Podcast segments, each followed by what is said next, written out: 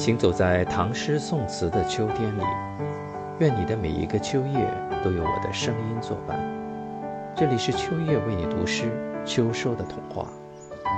今天为大家朗读的是唐代李白的作品《秋登宣城谢眺北楼》。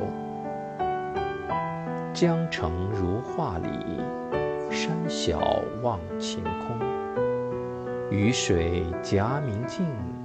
双桥落彩虹，人烟含菊柚，秋色老梧桐。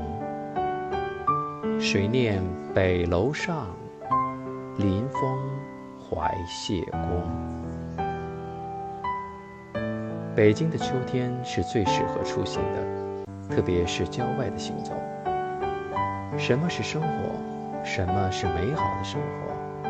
现代人太多的理由和借口去设想美好生活的景象，其实不用花上太多的时间、太多的准备，驾车出行，停停走走，随处的美景。